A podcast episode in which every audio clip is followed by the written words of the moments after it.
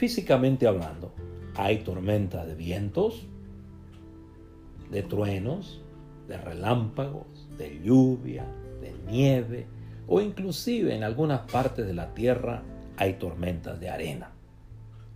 También, físicamente hablando, accidentes, dolencias, enfermedades crónicas, enfermedades graves, enfermedades terminales o enfermedades incurables pueden ser descritas como tormentas de la vida. Asimismo, socialmente hablando, motines, disturbios, revueltas, violencia social o anarquía también pueden clasificarse como tormentas de la vida. Además, conflictos entre los miembros de una misma familia, conflictos matrimoniales, conflictos con los hijos, conflictos con compañeros de trabajo o conflictos con vecinos pueden catalogarse como tormentas de la vida. Así que es importante recordar que el Señor Jesús no impide o que nuestro Dios no impide que pasemos por tormentas, pero que nos ayuda a salir de ellas con su gracia y poder. Quisiera compartir con ustedes la historia que se encuentra en el Evangelio según San Mateo capítulo 8, versículos 23 al 27, en donde el evangelista Mateo reporta que el Señor Jesús salva a sus discípulos de una tormenta que se levantó mientras cruzaban el mar de Galilea. Y esto es como lo traduce la Reina Valera 1960. Y entrando él en la barca, sus discípulos le siguieron. Y aquí se levantó en el mar una tempestad tan grande que las olas cubrían la barca. Pero él dormía. Y vinieron sus discípulos y le despertaron, diciendo, Señor, sálvanos, que perecemos. Él les dijo, ¿por qué teméis, hombres de poca fe? ¿Por qué teméis, hombres de poca fe? Entonces, levantándose, reprendió a los vientos y al mar, y se hizo grande bonanza. Y los hombres se maravillaron, diciendo, ¿qué hombre es este que aun los vientos y el mar le obedecen? Esto es como lo traduce la nueva traducción viviente. Luego Jesús entró en la barca y comenzó a cruzar el lago con sus discípulos. De repente se desató sobre el lago una fuerte tormenta, con olas que entraban en el barco. Pero Jesús dormía. Los discípulos fueron a despertarlo. Señor, sálvanos, nos vamos a ahogar, gritaron. ¿Por qué tienen miedo? preguntó Jesús. Tienen tan poca fe. Entonces se levantó y reprendió al viento y a las olas, y de repente hubo gran calma. Los discípulos quedaron asombrados y preguntaron, ¿quién es este hombre? ¿Quién es este hombre? Hasta el viento y las olas lo obedecen. Al considerar la crónica que acabamos de leer, debemos de tomar en cuenta que esta es parte de los capítulos 8 y 9, donde Mateo narra cómo el Señor Jesús demuestra su autoridad o poder sobre las enfermedades, los espíritus inmundos, sus discípulos y la naturaleza, como es el caso del pasaje que acabamos de leer. En estos capítulos, Mateo no solo muestra al Señor Jesús ejerciendo su autoridad o poder sobre las enfermedades, sus discípulos, los espíritus inmundos y la naturaleza, sino que también lo muestra obrando con compasión, bondad o empatía por la gente que sufría. Entonces, ¿qué verdades revela la historia que hemos leído?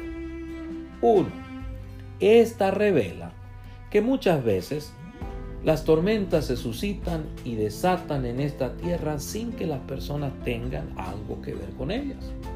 En el caso de los discípulos, ellos estaban sencillamente cruzando el mar de Galilea de un lugar a otro. Los discípulos estaban cruzando de un lugar a otro. De repente se desató sobre el lago, dice, una fuerte tormenta con olas que entraban en el barco. En otras palabras, las tormentas son parte de la vida aquí en esta tierra. Ellas son inherentes a la vida aquí en la tierra. Dos, esta revela que hay que pedir la ayuda del Señor al enfrentar las tormentas. Hay que pedir la ayuda del Señor al enfrentar las tormentas. Pero Jesús dormía. Los discípulos fueron a despertarlo. Señor, sálvanos, nos vamos a ahogar, gritaron. Es sabio pedir la ayuda del Señor al enfrentar las tormentas como lo hicieron los discípulos. 3. Esta revela que Dios permite que se levanten tormentas para probar la fe de las personas. ¿Por qué tienen miedo? preguntó Jesús. Tienen tan poca fe.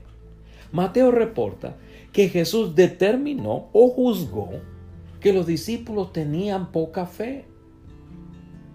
Jesús determinó o juzgó que los discípulos tenían poca fe. 4. Esta revela que el Señor Jesús utiliza su poder y aplica su gracia para salvar a las personas de las tormentas que enfrentan, como fue el caso de los discípulos. Entonces se levantó y reprendió al viento y a las olas y de repente hubo gran calma. Los discípulos quedaron asombrados y preguntaron, ¿quién es este hombre? Hasta el viento y las olas lo obedecen. Por lo tanto, pida que el Señor fortalezca su fe, para que crea que Él le ayudará a salir de las tormentas que enfrenta. Tenga siempre presente que si usted no cree que Dios le ayudará a salir airoso de la tormenta que enfrenta, quiere decir que tiene poca fe. Le pregunto, ¿cree usted que Dios le ayudará a salir airoso de la tormenta que enfrenta? La historia que hemos leído le recuerda que usted se maravillará al, experimentar su ayuda. Estoy seguro que usted está listo para testificar de las veces que el Señor le ha maravillado por haberle ayudado a salir de las tormentas. Y estoy seguro que le ayudará a salir de la tormenta que enfrenta en el momento presente.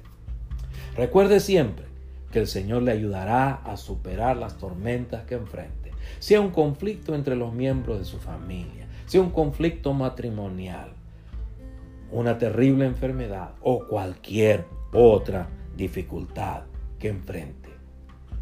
Pienso que es beneficioso recordar la promesa que Dios hace a los hijos de Israel en Isaías 43.2, que dice, cuando pases por las aguas, cuando pases por las aguas, yo estaré contigo. Yo estaré contigo.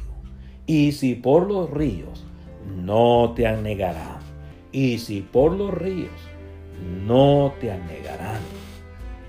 Cuando pases por el fuego, no te quemarás, ni la llama arderá en ti. Vuelvo a repetir, Dios dice a los hijos de Israel por medio del profeta Isaías, cuando pases por las aguas, yo estaré contigo. Y si por los ríos, no te anegarán. Cuando pases por el fuego, no te quemarás, ni la llama arderá en ti. El Señor promete su presencia y promete su poder para ayudarnos mientras estemos en esta tierra. Que el Señor nos continúe bendiciendo y podamos alabar y glorificar su glorioso nombre. Que el Señor le bendiga. Amén.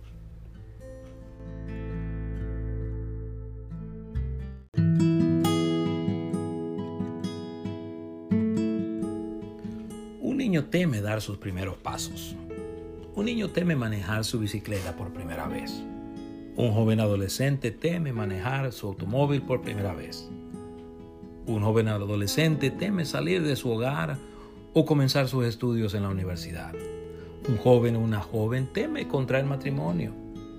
Una persona teme moverse o mudarse a una nueva ciudad o a un nuevo lugar a, a vivir. Una persona mayor teme tener que aprender a utilizar un teléfono inteligente. Una persona mayor teme tener que aprender a utilizar una nueva computadora, un nuevo programa. Una persona adulta de edad media teme llegar a la vejez. Toda persona teme de alguna manera cómo va a terminar sus días en esta tierra. Es decir, todos tememos tener que hacer algo nuevo por primera vez o tener que hacer algo diferente por primera vez. Así que es muy útil y sabio al mismo tiempo reflexionar acerca de la orden que Dios da a los hijos de Israel. A la nueva generación de israelitas que tenían la responsabilidad de tomar posesión de la tierra prometida después de haber nacido y crecido en el desierto. Y eso está en Deuteronomio 1.21 en la versión Reina Valera, 1960. Mira, Jehová tu Dios te ha entregado la tierra. Sube y toma posesión de ella como Jehová, el Dios de tus padres, te ha dicho, no temas ni desmayes. Y esto es como lo traduce la nueva traducción viviente. Miren, el Señor su Dios ha puesto esta tierra delante de ustedes. Vayan y tomen posesión de ella, como les dijo en su promesa el Señor, Dios de sus antepasados. No tengan miedo ni se desanimen. Quiero mencionarles el contexto de este versículo en referencia al libro de Deuteronomio. Este libro describe cómo Moisés anima y al mismo tiempo desafía a la generación de los hijos de Israel que nació en el desierto a conquistar la tierra prometida, a obedecer y a ser leales a Dios, que los había rescatado de la esclavitud de Egipto. Por cierto, Moisés los desafía después de contarles cómo Dios los había posicionado en el lugar desde donde podrían lograr dicho objetivo. En particular, Dios ordena a Moisés que encargara a Josué, el, a Josué el liderazgo de conducir a su pueblo a la tierra prometida. Así que es importante resaltar que el libro de Deuteronomio tiene tres partes.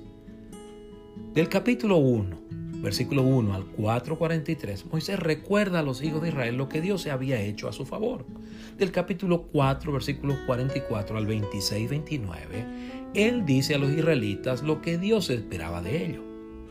Y del capítulo 27, versículos 1 a 34, 12, Él dice a los hijos de Israel lo que Dios haría con ellos. Como usted se puede dar cuenta, el versículo que hemos leído es parte del recuento que Moisés hace del primer intento que hicieron los hijos de Israel por conquistar la tierra prometida 40 años atrás. Por lo tanto, les dice que se sobrepusieran a su temor de fracasar a que se sobrepusieran a su temor de equivocarse o de asumir que Dios no les iba a ayudar a hacerlo. Voy a recalcar esto. Moisés dice a los hijos de Israel que se sobrepusieran a su temor de fracasar, a que se sobrepusieran a su temor de equivocarse o de asumir que Dios no les iba a ayudar a hacerlo. A propósito, toda persona tiene que sobreponerse a su temor de fracasar, de equivocarse, o de asumir que Dios solo ayuda a ciertas personas y no a ellas. Recordemos que ninguna persona se libra de dar pasos de fe. Toda persona tiene que dar pasos de fe. De hecho, los niños deben dar pasos de fe. Los jóvenes deben dar pasos de fe. Los adultos deben dar pasos de fe. Y los ancianos también tienen que dar pasos de fe. Así como los hijos de Israel tenían que dar pasos de fe mientras que estaban en las llanuras de Moab. Asimismo, tengamos presente que el preescolar que camina ha dado pasos de fe. El niño que sabe manejar su bicicleta ha dado pasos de fe. El joven adolescente que ha aprendido a manejar un vehículo ha dado pasos de fe. Un joven que estudia en la universidad ha dado pasos de fe. Un joven que contrae matrimonio ha dado pasos de fe o una persona que se ha mudado a una nueva ciudad, a vivir, ha dado paso de fe.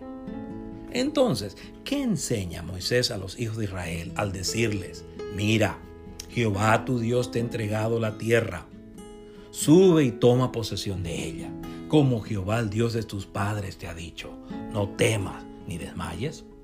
1.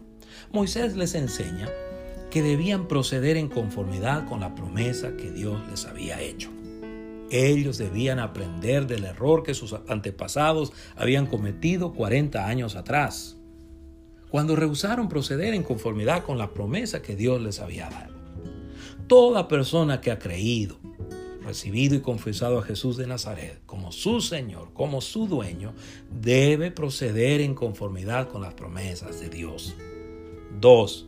Moisés les enseña que debían hacer la parte que les correspondía para experimentar el cumplimiento de la promesa que Dios les había hecho. Ellos tenían que ponerse bajo las órdenes de Josué, comandante del ejército de los hijos de Israel, su nuevo líder. 3. Moisés les enseña que debían de sobreponerse a su temor y proseguir a alcanzar su objetivo. 4. Moisés les enseña que la promesa de victoria que Dios les daba estaba basada en un concepto de conquista como un acto de salvación por Dios mismo. Le pregunto, ¿ha identificado usted aquello que Dios le ha ordenado hacer? Si lo ha hecho, ¿lo está haciendo? Por ejemplo, usted y yo debemos de sobreponernos al temor de no ser capaces de avanzar o de progresar en la vida a menos que engañemos o mintamos a otros. Del mismo modo, usted y yo debemos superar el temor que trabajar o tratar a otros con honestidad, transparencia y equidad nos impedirá avanzar o progresar en la vida. Además, usted y yo debemos superar el temor que someternos a la autoridad o señorío de Jesús nos impedirá disfrutar o divertirnos en esta vida. Caso que es todo lo contrario. Someternos a la autoridad o señorío de Cristo más bien nos impulsa a disfrutar de esta vida y a enfrentar las adversidades o dificultades que tenemos en esta vida presente. Así que es sabio recordar siempre el consejo que el Señor Jesús dio a sus discípulos en San Lucas 12:32. Voy a repetir esto. Es sabio recordar el consejo que el Señor Jesús dio a sus discípulos en San Lucas 12:32 que dice, no temáis manada pequeña, porque a vuestro Padre le ha placido daros el reino. Voy a repetir esto. Jesús dice a sus discípulos, no temáis manada pequeña, porque a vuestro Padre Dios le ha placido daros el reino. En otras palabras, Dios promete su ayuda, Dios promete su presencia, Dios promete estar con nosotros de principio a fin, porque Él es el alfa y la omega, el principio y el fin y Él nos ayudará, así como ayudó a los hijos de Israel a conquistar la tierra prometida. Por lo tanto, recordemos lo que Dios dijo a los hijos de Israel por medio de Moisés. No temas ni desmayes. Amén. Que el Señor les bendiga. Bye.